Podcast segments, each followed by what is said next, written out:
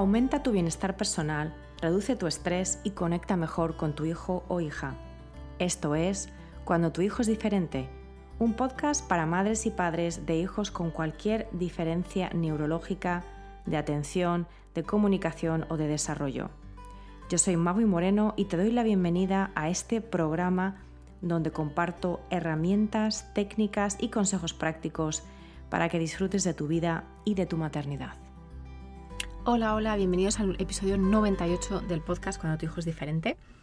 Hoy te quiero hablar de un tema que nos estresa muchísimo, que es cuando los hijos se pierden fuera de casa, cuando se extravían o cuando se dan al escapismo. Hace unas semanas compartí por redes sociales un episodio infrecuente, pero que nos ha pasado algunas veces, en el que mi hijo Adrián, que tiene diagnóstico de autismo desde los cuatro años, se perdió en unos jardines que estábamos visitando junto con mi madre aquí en Washington. De ese compartir me surgieron muchas, me llegaron muchas preguntas en torno a si esto es más común en los niños neurodiversos. Lo es. El escapismo y, digamos, el, el eh, marcharse, el irse o el perderse es común.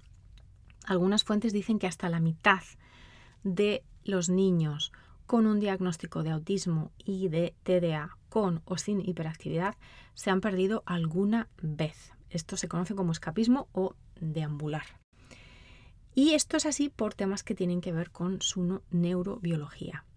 Dificultades en la comunicación, ya sea hablada o no, en la comunicación funcional cuando hablan, diferencias en la comprensión de información, la comprensión y el procesamiento de información, literalidad, falta de contextualización, fallos en las habilidades de hacer inferencias en base a la situación, etc. Aunque los investigadores aún no están seguros del por qué deambulan los niños en el espectro, en un estudio al que he tenido acceso, eh, los padres clasificaron cinco posibles motivaciones de sus hijos. La primera, simplemente les gusta correr y explorar. Sería un 54%. O sea que tiene que ver con necesidades sensoriales y seguramente integración sensorial. La segunda razón es que se dirigen hacia un lugar favorito, como un parque o como un lugar donde haya agua, un 36%. La tercera es que están tratando de escapar de una situación que les causa ansiedad, como las exigencias escolares por ejemplo, eso sería un 33%. La cuarta es que están persiguiendo un tema de interés, como cuando eh, bueno, pues a un niño le fascinan los trenes y se dirige a las vías del tren. Ese sería el 31%. Y la última causa o el último aparente motivo sería, el quinto, sería que están tratando de escapar de estímulos sensoriales que los molestan, que les incomodan, como por ejemplo un ruido fuerte o luces fuertes, sería el 27%. El caso es que los expertos dividen el acto de deambular o de escaparse en dos. El que tiene un objetivo y el que no lo tiene. O sea, mientras que el deseo de encontrar, por ejemplo, un estanque de agua tiene un objetivo, hay ciertos niños que les gusta estar cerca del agua, correr para escapar de algo estresante no está relacionado con un objetivo, o sea, o el objetivo más bien sería retirarse de esa situación. En los casos en los que Adrián, mi hijo, se ha perdido, no ha habido voluntad por su parte de escapar de nada, sino más bien un interés por ir a ver algo concreto sin avisar o un malentendido que nos ha llevado a separarnos. Y esto también es muy común. Sin embargo, para muchas familias se trata de un desafío muy concreto que viene motivado por toda una serie de factores sensoriales y emocionales del propio niño. Como siempre digo en este podcast, ante cada dificultad, como madres y padres, tenemos la oportunidad y la necesidad de trabajarlos específicamente de cara a nuestros hijos, sus motivaciones, necesidades, comportamientos, habilidades, pero también de cara a nuestra propia gestión, tanto emocional como mental, en esas dificultades, en esas situaciones. Os voy a contar brevemente dos casos en los que se ha perdido mi hijo. El primero con cuatro años, cuando aún no hablaba, y el segundo, este más reciente que comenté al principio, ya con 11 años. Cuando vivíamos en Escocia, en Glasgow, en una ocasión se perdió en uno de los parques a los que solíamos ir. Y esto fue porque yo iba a pie y él, sin embargo, iba en una bicicleta. Entonces iba más adelantado que yo. Y en vez de ir por la senda que solíamos hacer, eh, digamos que se metió por otro lado. Y como iba más adelantado, yo no le vi. Entonces yo seguí por la senda normal y no lo encontré. Y entonces realmente entré en pánico. Porque era un parque muy grande y además también muy boscoso. Y Adrián en ese momento ya tenía su diagnóstico, pero realmente no hablaba de manera conversacional. Era capaz de decir ciertas palabras, pero no creo que hubiese sido capaz de explicarse ni de siquiera mm, dar su dirección, la dirección en la que vivíamos. Entonces, bueno, para no hacer la historia muy larga, eh, me puse en contacto con los park rangers, las, personas que, llevan todo el tema Em, del parque, les dije que mi hijo tenía autismo, que era autista, que no hablaba, que le había perdido. Y ellos y fue impresionante, ellos enseguida pusieron en marcha un protocolo de actuación que, que obviamente ya estaba preparado. Y aquí es donde realmente se ve la maravilla de estar en un lugar en el que ya tienen este tipo de protocolos, ya sea para niños con autismo o ya sea para personas em, con algún tipo de discapacidad o personas que se consideran vulnerables, ¿de acuerdo? Entonces, ellos mismos pusieron en marcha todo un protocolo. Contaros que hasta, creo que hasta, enviaron un helicóptero, eh, por supuesto, muchísimos eh, coches de policía. Y finalmente eh, le encontraron en, otro, en, el otro sendero en el que él estaba. Y él, claro, al no verme a mí, pues se había apoyado contra un, un bosque, o sea, contra un árbol, perdón, con su bicicleta y ahí estaba. Ahí le encontraron una patrulla de policía y le metieron en el coche. Él estaba encantado de la vida porque, claro, estar dentro de un coche de policía pues le hacía mucha ilusión. Y eh, finalmente me llevaron a él. Él estaba perfecto, él estaba contento.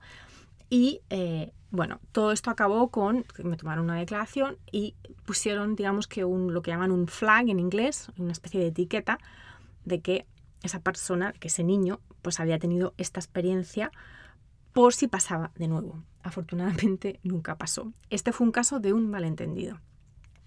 En esta última experiencia, la más reciente aquí en Washington DC, también fue un malentendido, porque de nuevo Adrián se perdió, le dijimos que íbamos a ir a ver, la, a ver la piscina de, estos jardines preciosos privados que estábamos visitando, pero yo me entretuve hablando con mi madre eh, en el invernadero y cuando me quise dar cuenta, Adrián ya no estaba. Entonces, fui a la piscina y no le vi. Él estaba en la zona de la piscina. La piscina no tenía acceso abierto, o sea, estaba rodeada de, de, un, de un límite, o sea, de, una especie de valla metálica. Pero él estaba en esa zona, pero yo no le vi. Y entonces de nuevo volví a pedir ayuda a los guardias de seguridad y a los dos o tres minutos apareció él mismo y me dijo, pero si es que os estaba esperando en la piscina. O sea que esto realmente fue un malentendido que se resolvió muy rápido eh, y, que además en este caso él es un niño de 11 años que ya conversa, que ya es consciente de lo que supone perder a, perder a su madre o a perder a su padre en, un lugar público y que perfectamente podría dar su dirección, su número de teléfono, el número de teléfono mío de mi móvil, etc. Sin embargo, también os cuento que obviamente la visita se torció, o sea, porque ya estábamos nerviosos todos eh, y cambió pues totalmente el, la naturaleza la visita. No disfrutó ya nadie. Eh, y es cierto que en este caso de malentendidos nadie tiene la culpa. A veces las cosas salen mejor, a veces las cosas no salen tan bien, pues por una serie de factores que no siempre podemos controlar ni predecir. Mi hijo no tiene tendencia al escapismo, ¿vale? Pero este es uno de los muchos momentos en los que podemos sentir un gran estrés como madres y padres de hijos neurodiversos porque es precisamente uno de los momentos, una de las situaciones, entre los muchos que tenemos como padres de hijos diferentes, en los que podemos sentir una gran ansiedad.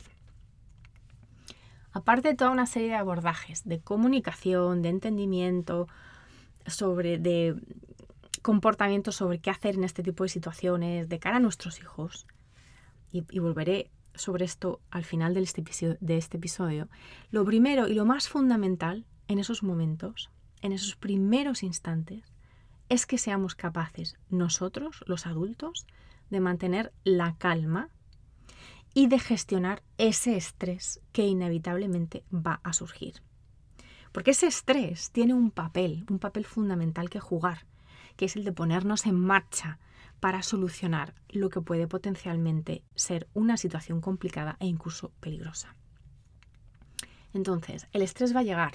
Sí, pero la manera en la que nosotras gestionamos ese estrés es fundamental. La práctica del mindfulness ayuda. No evita que estas situaciones ocurran, por supuesto, ni nos ahorra que nuestros hijos tengan de vez en cuando dificultades o muy a menudo dificultades para comunicar algo tan sencillo como voy a este lado o quiero ver esto o quiero hacer esto.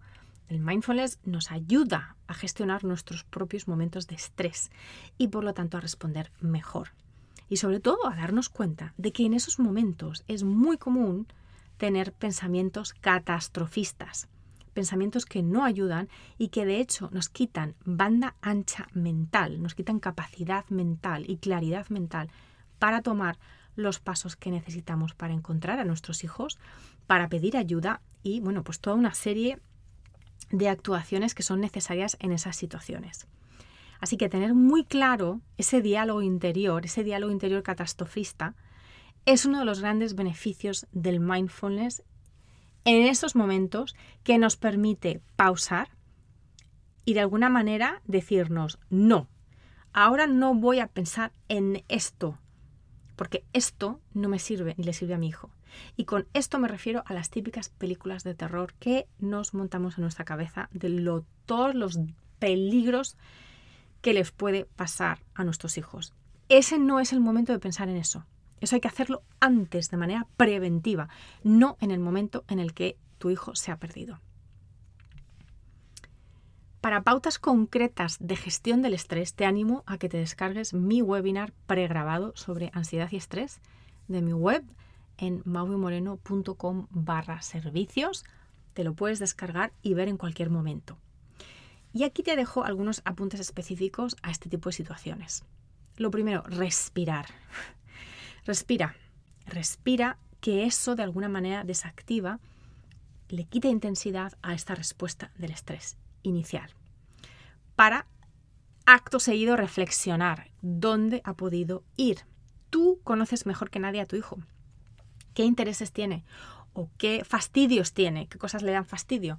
¿Qué ha podido suceder para que él o ella se marchen o se vayan a dónde?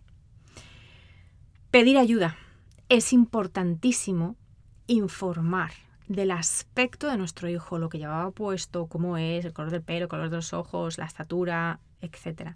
Informar del diagnóstico, esto es fundamental. Hay que dar información del diagnóstico para que nos tomen en serio y para que realmente nos ayuden. Es que vamos a apelar a, que cuando una persona le dices mi hijo tiene autismo o mi hijo tiene lo que sea, y mi hijo no es verbal o mi hijo es verbal, pero no sé si va a ser capaz de explicarse. Las personas van a estar muchísimo más dispuestas a ayudar. Informar a familiares por si ha vuelto a casa. Si estás cerca de tu casa, eh, llamar a ver si hay alguien y por supuesto eh, también te puedes acercar tú, pero eso, eso variará muchísimo dependiendo de la situación. Si hay alguien en casa, informar, informar de que eh, el niño se ha perdido o la niña se ha perdido, por si acaso vuelve a casa. Realmente las actuaciones a nivel del momento en sí pueden ser muy variadas. Para acabar con este episodio, te dejo con algunos apuntes del tipo de abordajes que podemos y debemos implementar con nuestros hijos. Lo primero y lo más fundamental es que, de nuevo, es entender la causa principal de ese comportamiento, ese comportamiento errante de un niño. ¿Por qué se fuga o se pierde el niño? qué es lo que quiere o no quiere. En el caso sobre todo de fugas o de conductas errantes, digamos, mm, activas, no en el caso de, de, malentendidos o en el caso de despistes, sino en el caso de conductas errantes, suele haber una razón. Una vez que encuentras esa razón, puedes buscar estrategias para evitar futuros incidentes de fuga y para enseñar a tu hijo, a tu hija, acerca de los peligros y de cómo actuar si se ve en una situación así. Se puede y se debe trabajar con terapias a nivel de comprensión y a nivel de protocolo de actuación para nuestros hijos, con apoyos visuales, con historias sociales, dándole instrucciones muy concretas, muy precisas sobre ¿qué tiene que hacer él o ella si se da cuenta de que te ha perdido o de que ha perdido a, a la persona con la que estaba? Pedir ayuda a una madre con hijos. Eso es lo que yo le he dicho a mi hijo. Si tú alguna vez te encuentras perdido, no me encuentras a mí o a papá, vete a pedirle ayuda a una señora que tenga hijos con ella. Porque otra madre siempre va a ser muchísimo más comprensiva y muchísimo más... Em, eh, se va a poner en marcha, se va a poner en marcha para ayudar a ese niño a encontrar a sus padres. Se puede hacer roleplay, se puede practicar esto en casa de una manera lúdica, sin tampoco alarmar. Esto dependerá muchísimo del perfil de tu hijo. Además, hay tres tipos de actuaciones en general, preventivas, de comprensión y de respuesta. Entre las preventivas están pues, cerraduras de seguridad, apoyos visuales, tatuajes temporales de teléfono y contacto si estás de vacaciones o en un lugar con mucha gente, informar a la comunidad, al barrio, a tu entorno, en el caso de que las fugas sean frecuentes, crear concienciación. Hay muchísimas eh, actuaciones preventivas. Entre las medidas de comprensión está precisamente entender la función de este comportamiento, identificar lugares, eh, objetos, eh, funciones del escapismo, tener eh, terapias de integración sensorial cuando el escapismo tiene que ver con necesidades sensoriales, enseñar natación, enseñar seguridad vial y toda una serie de habilidades como dar la dirección o el número de casa o sea, hay muchísimas cosas que se pueden hacer y que de nuevo van a depender de la edad y del perfil de tu hijo y también de si tiene tendencia a la fuga o no. Y el tercer tipo de actuaciones son las de respuesta. incluyen cosas como tener un plan de actuación para estas situaciones, como, como lo tuvieron en, el parque de, Glasgow, eh, buscar eh, en lugares favoritos primero.